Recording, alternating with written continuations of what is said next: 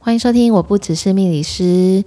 大家有看过《波西米亚狂想曲》吗？本节目由生命导航企业股份有限公司、国风企业顾问社、GreenCoder 联合制作。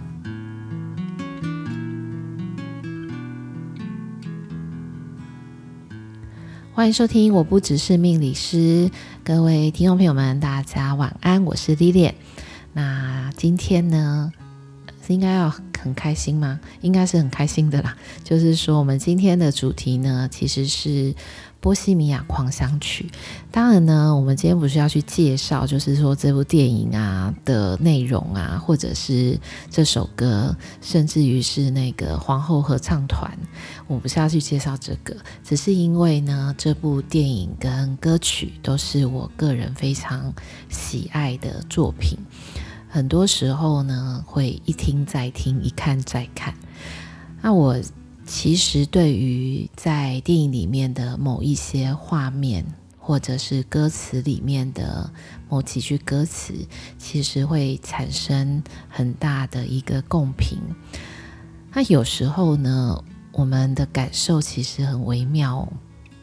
其实我相信大家一定也有过的经验，就是说。嗯，你可能看了一本小说，或者是追了某部剧，然后看了某个动画或者是电影。在你看观影的这个过程当中，或者是阅读，有的时候呢，也可能是在一个看展览的过程当中。因为我印象当中哦，我自己在去看一些展览的时候，或画展啊、雕塑啊。呃，的确会被其中的某一幅，或者是两幅，或者是作品，好像是吸引你的那种感受，就是你，你好像就被吸引住了，你好，你就会在这幅画或这个雕刻或者作品的前面，不由自主的就站在那里。那站在那里的那种感觉，好像是你对这个东西产生了一个。很大的共频或者是震荡。那我们当然在这边提到的，就是可能展览啊或电影啊，现实生活当中啊，也也许各位听众朋友是那种我去逛夜市有没有？然后我就停在某一间小吃摊前面，迟迟久久不肯离去，这种感受也是也是有的。就那也是一种被吸引的感觉哦。所以其实呢。嗯、当你在那个瞬间的时候，或者是在一段感受的历程当中，我们好像很难跟别人去分享，你到底这个是一个感动吗？还是因为这个画面、这个人物、这个雕刻的这个带给你的震撼，或者是一种共鸣？其实很难说得出来，因为通常也不是就是一个感动啊，或者是为什么看到的这个图画，我觉得好难过、好伤心哦。我看到了这个场景，觉得很愉悦，或者是我看到的这个人好像很栩栩如生。其实这就让我想到早期的时候，我在罗浮宫那时候去看蒙娜蒙娜丽莎的时候，其实就有这种感觉。就蛮神奇的，因为那幅画其实美不算很大，就在我的想象当中哦，可能我会一直去放大我自己很想要看的那个东西。就当我到了现场的时候，才发现原来它的原作其实是不大，而且呢，因为这幅画实在太有名了，所以呢，它就层层的保护，然后呢，也有很多玻璃呀、这种。就这幅画已经被保护到你，你必你在看它的时候，其实会有一些导引，或者是就是啊、呃，我们玻璃嘛所呈现出来那种多层的这个感觉。但其实大家还是前仆后继哦，就是非常非常热情，也非常兴奋的在这幅作品的前方，其实你就会发现，就驻足不肯离去。所以我以前在逛各大的美术馆的一个经验哦，就是如果你想要去看这个美术馆里面或者博物馆里面最最受欢迎的作品，其实你就是往人潮走去，大概就没有错。那。不知道大家被吸引的那个感觉是什么？的确，我自己在看《波西米亚狂想曲》的这部电影的时候，里面的确有一些话，或者是对于这个主角的一个心理上面的那个感受，还有对自我的一种怀疑，有很多的不同的一个心情。那会不会有可能，它就是共鸣到了你内在的某个自我？就是有时候哈，其实也可以跟大家分享一下，像我们在学习塔罗的过程当中。那当然有学过的听众朋友们就会知道嘛，就是塔罗牌有七十八张牌，那里面有二十二张就是所谓的大阿卡那，也就是大牌。那我们在教我自己在教学的过程当中，就会告诉大家，就是这二十二张大牌其实就是一段愚人的旅程。可是有时候我们再去。呃，跟这些牌卡做一些连接，或在认识它的过程里面，其实这二十二张大牌有没有可能也是每一个人内在的某一种人格，或者是某一个性格？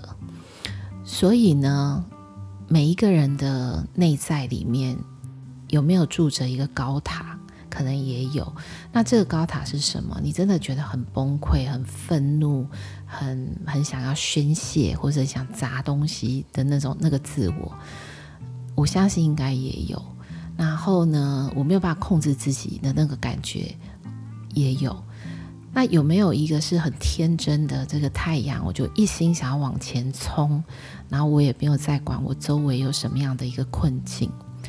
所以其实呢，在我自己看待呃塔罗牌的大牌二十二张的时候，我都会把它当成是每一个人的身体里面都住着很多个不一样的我。那有的我很可爱，有的我很可恶，嗯、有的我很可怜，那有的我很梦想，或是有些自我很孤独，那甚至于。有有那种我很权威的，我很具有力量的那个自我，就是有好多种不同的你自己。但是在现实生活当中，你可能会在某一些地方。呃，显现出某一些人格的特色，比如说你在家庭里面，可能呃小孩呀、或者是父母在看待你的时候，你就是某一个面相。可当你进到工作的时候，你呈现的可能是另外一个不一样样貌的你。但是这些所有的样貌聚集起来，它其实就是完整的你。所以我自己在看《波西米亚狂想曲》这部电影的时候，的确，这个当然它其实 focus 这个重点是在这个主角嘛。那这个主角就是呃弗莱迪莫求瑞，他其实有非常多的一个可能是内在的一个感受。但的确，我我以前在学习，不管是艺术史或者是呃命理啊，学学神秘学、神话的这个。过程当中哦，我也发现了一件真的蛮有趣的一个事情哦，就是天才跟疯子很多时候就是一线之隔，他可能会有很多超越凡人的一些想象、思维跟行为，所以他创造出来的作品就那么的独一无二。那在这个。过程当中，其实我自己就会想到那个，我以前在绘画史里面就是读到梵谷。那梵谷其实就他的这个人生故事来说，大家一定都会感觉到，其实是很深沉的一种内在呐喊跟痛苦。但梵谷的画作又会让大家会觉得非常的有共鸣跟感受，好像。同时共频到了每一个人身体里面最深处那个 crazy 的自我的那个样貌，所以我的确遇到了很多的朋友们会告诉我，我好喜欢那种梵谷哪一幅画啊，星空什么的。但我在学习这些艺术史的过程当中，我的确觉得，呃，在认识一个画家、一个艺术家的这个过程。也许不用去读他的生平，就是我以前在学习的时候，老师会告诉我几年到几年，然后他的画风有什么样的一个改变，然后经过了什么事件之后，他又再呈现出了一个不一样的风格。其实我对背诵这样的历史其实是呃非常不擅长的。但如果今天呢，我们不要去从区段式的人生阶段去认识一个人。而是你把它不同阶段的作品摆放出来之后，我相信，呃，大家应该都可以从他们的画作里，他所呈现出来的构图、颜色、感情，甚至有时候我们会讲是他的灵魂，他想要告诉我们的事情，他带给我们的人生故事。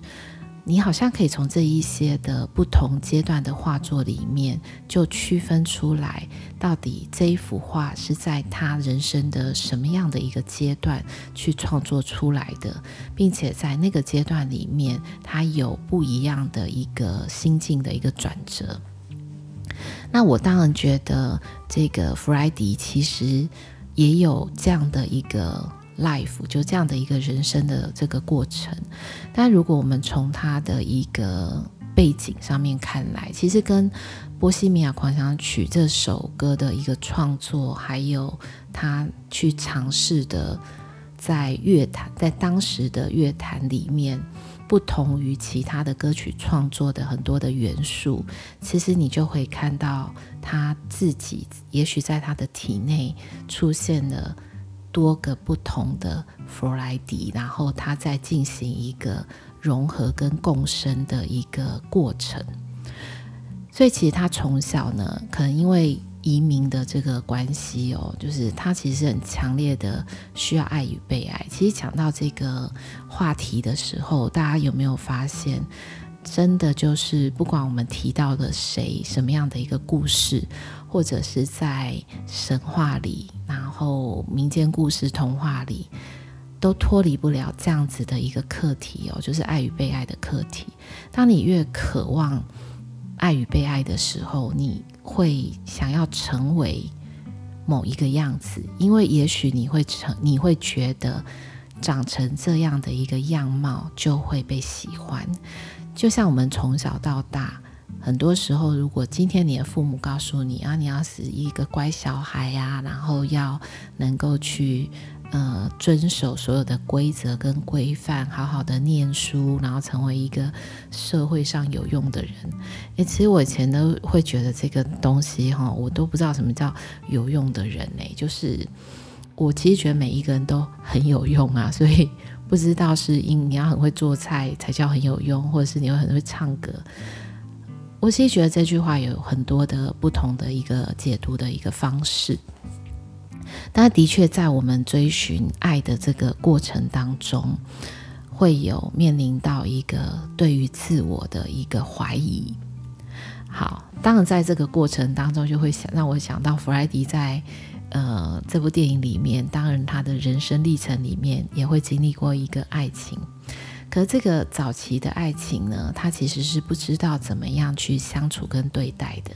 好像有一点点像呃青少年时期，就是我们在青少年时期会想要紧紧的去抓住我爱的人，我希望他也能够那么的爱我。可是你有没有能够去体贴或者是设身处地的为这个人去想？其实很难哦。我们通常只会照顾到。自己的一个需求，那当然这个部分的确是在每一个人成长过程当中必须要经历的，也就是叫做青少年的自我之爱哦，就是那好像没有办法学习到付出，然后分享、沟通、交流，就是这个阶段其实是困难的。当然在弗莱迪的身上，同时也经历过了这样子的一个过程，然后呢，有一段时期是他人生其实非常迷惘的这个时期。当他呃高度成名了之后，其实其实大家都会发现一件事情哦，就是成名这件事情对于某些人来说，他可能是一个呃从天上掉下来的一个好运。但有些时候呢，我的心智成熟没有办法到达我的。名气，或是大家认识我的那个高度的时候，我会有一点点，也不能叫一点点，那时候我就会迷失，我会再想要去寻找，那这样的我到底是什么样的我？我有没有高度的去认同自己？或是当今天有数千万、数百万人的一个期待在我的身上的时候，我又应该要怎么样可以自处？所以在这个过程当中，弗莱迪这种没有自我的一种要求，还有别人对他的期待，还有他的情感的无所没有归属，就是没有依归，也不知道怎么样去对待周围的人。但他对周围的现实环境里面很多的事情，其实产生困惑跟无所适从的时候，我们通常都会去转向。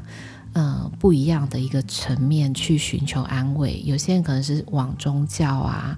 那当然有些人会去，嗯，有一些物品的上瘾，所以可能烟瘾啊、毒瘾啊、酒瘾啊，这些都是很有可能的。所以其实这部电影里面的某一些情节，其实就我自己在看那个《一个巨星的诞生》。里面也有类似的这样的情节，就我酗酒，我我我把我自己放在一个我不要对很多事情太清楚的一个状态，那个瞬间我会觉得是安全的。所以当他经历了这样的一个过程之后，我去重新再回来的时候，我忽然觉得我可以去接受，勇于面对跟接受不同层面的一个自我。那当我在看这个过程的时候，其实心情上面都会随着这个他自己本身的一个情感上面的痛苦，或者是激情，还有无所适从、迷惑，然后那种恶魔恐惧的这个过程当中，其实是非常的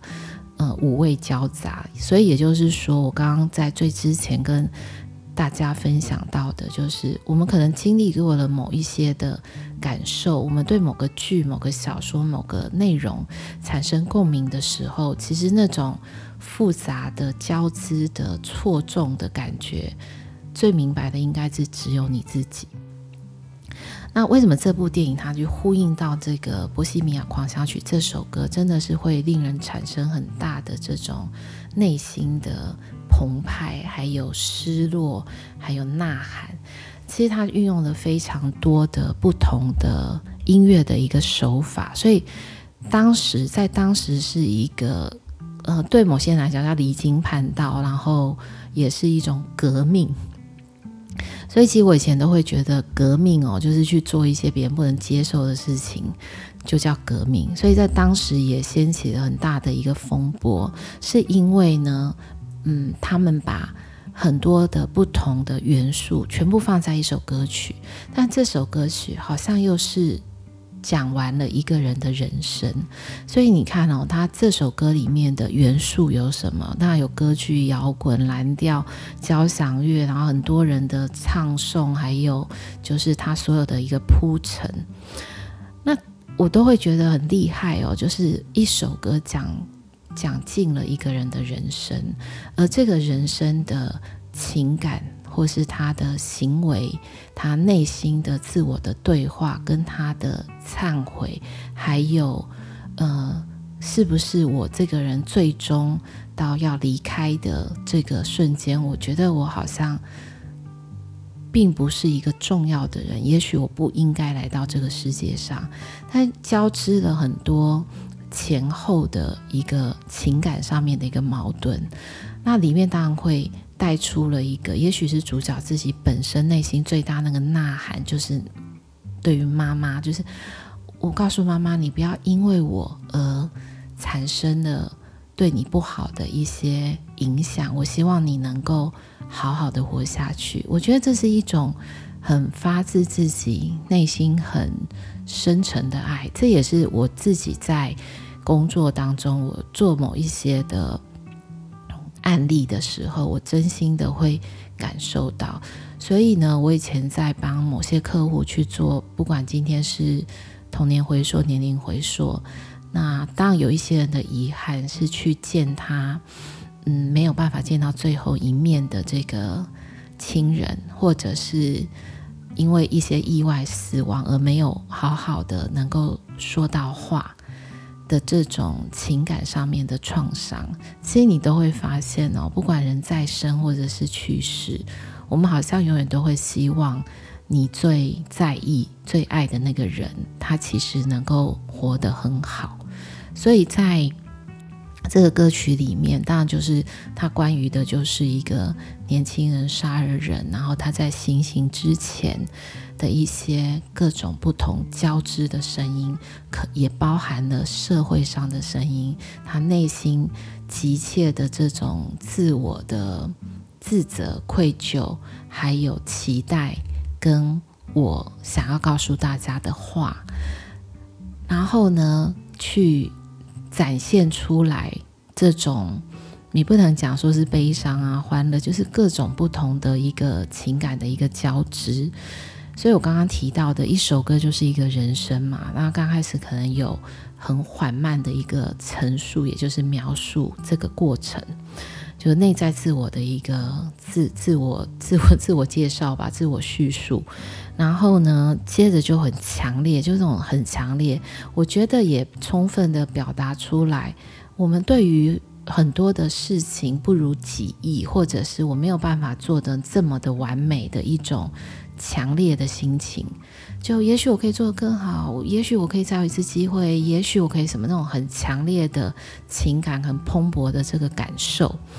那最后呢，好像又可以回到一个冷静的自我独立，然后告诉我身边的人，你要好好活下去，然后你一定可以好好度过的。那我我我不重要，在你的人生当中，你不要因为我而过得不好。就是有好多这样子的一个交织的过程，还有音乐的交交杂，然后各种元素的一个尝试。所以我，我自己最有感觉的，当然就当然有一句，它英文是这样嘛，Because I'm easy come easy go，就是我好像就是这样子无声无息来，现在也要这样子的走掉了。所以，也许每一个人在人生的某一个过程当中，都曾经有过这样子的一个感觉，就是我到底来到这个世上这一这一个过程当中，这一遭我我得到了什么，或者是我留下了什么。可我自己现在的感受是，不管你留下了，或是呃得到了，或是没有得到，其实好像也不重要，因为最重要的就是存在，就是只要存在过，不管多长或是多短的时间，那都是一个很重要的事情。好，那当然有，还其中还有一段就是 Anyway the wind blows，不管风怎么样的吹，就是对我来讲都没有。都再无所谓的，会不会？也许我们没有走到人生那个时间点哦，但会不会有可能，当我们知道死亡要来临之前，其实所有你人生当中的这些爱恨情仇贪嗔痴，好像都会变得不那么重要。所以我常会讲哦，就是人在死亡之前哦，所有的事情都变得非常的微小，不足以为人道，就是。你会发现，其实活着就是一件很重要的事情，跟很美好的事情。好，然后当然还有一句，就是我我很希望我从来没有来过这个世上。其实呢，那也是一个自我在情绪上面的一个自我的平衡跟调整。所以其实你就会发现这首歌真的很长哦，然后里面就就包含了很多和声啊，然后不同的一个节奏啊、歌词的这些展现，我都觉得他其实就是这个主角，就是弗莱迪他的一种把他的人生缩影都放到了这首歌曲里面，所以也在歌曲里面好像很短的时间去。真的充分的去表达了他对于生命、对于爱、对于他人生当中的每一个过程里面不同的感受，应该都有比较完整的表达了出来。所以，其实如果说在很多的艺术家的人生当中，也许有些人是创作的是音乐，有些人创作的是。呃食物，有些人创作的是舞蹈。不管你今天的创作的作品是什么，我都觉得里面会有很多你自己灵魂的特色。所以呢，呃，不管大家有没有看过。我没看过的朋友可能可以去看一下，或者听一下这首歌。那也不知道你们的感受是什么，也许呢也可以留言跟我们分享。那我一直都会觉得，其实不管音乐、舞蹈，各种这些艺术的元素，都有很多无可取代的神韵。那它在我们人生的不同的时间点，好像都安抚了我们。所以呢，它成为了一种。进入到你灵魂深处的一种感动，你也被这样子的一个，好像我有一个陪伴，或者是被理解、被安慰、被抚慰的一个感受。好，那希望各位听众朋友们，嗯、呃，也可以喜欢这部电影跟喜欢这首歌。那也许之后我们会有其他的分享。不同的歌曲，或者是不同的戏剧，或者是神话故事。那我们今天的分享就到这里哦。啊我们下周再见。